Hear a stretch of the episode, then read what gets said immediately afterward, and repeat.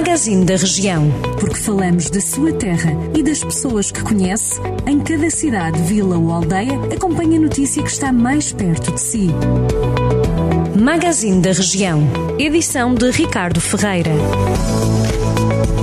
O provedor de missionário da Misericórdia de Mangualde, José Tomás, recorreu às redes sociais para se defender e justificar as razões que o levaram a abandonar a Santa Casa da Misericórdia, que liderava há oito anos. Avisa que vai avançar para a Justiça. José Tomás demitiu-se de funções de provedor depois de ter sido enviada às autoridades uma denúncia anónima que dava conta de supostas irregularidades na administração da Misericórdia. As denúncias também chegaram ao conhecimento do Ministério Público.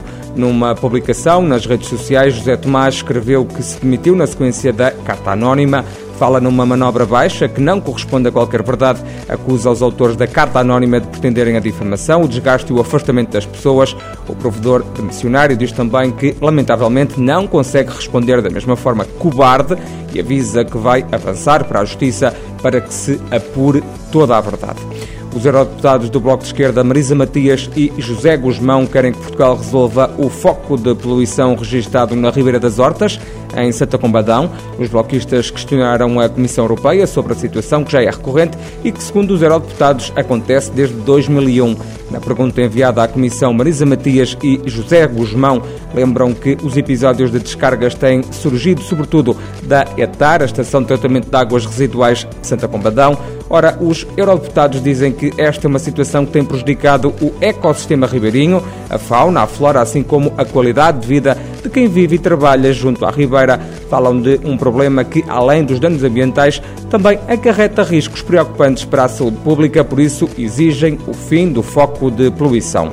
Em Aguiar da Beira, a Câmara Municipal prestou homenagem ao Centro de Saúde, bombeiros, instituições sociais, lares e voluntários que estiveram na linha da frente no combate à pandemia. A cerimónia aconteceu na quinta-feira, no dia do feriado municipal, nos Passos do Conselho. O Presidente da Câmara, Virgílio Cunha, justificou este reconhecimento porque as instituições conseguiram superar, para além das suas capacidades, este período mais crítico causado pela Covid-19. Quanto ao futuro, o autarca independente considera que é preciso acabar com as infraestruturas de água e saneamento no Conselho, melhorar o armazém municipal para dar mais condições aos funcionários camarários. Além disso, é preciso também rever o ginásio desportivo da Vila e recuperar o centro histórico da Vila.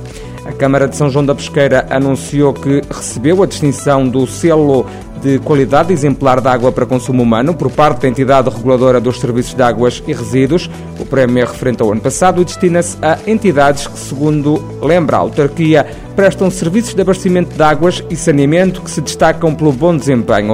E a Carmood, empresa especializada em madeira, que tem uma fábrica em Oliveira de Frades, anunciou o lançamento de uma nova linha de parques caninos. Para comemorar este marco, a empresa já inaugurou o primeiro parque do género em Oliveira de Frades, onde tem uma unidade fabril. Em comunicado, a companhia refere que esta nova gama foi criada a pensar nas cidades e no bem-estar animal. Já sabe, estas e outras notícias da região em jornaldocentro.pt.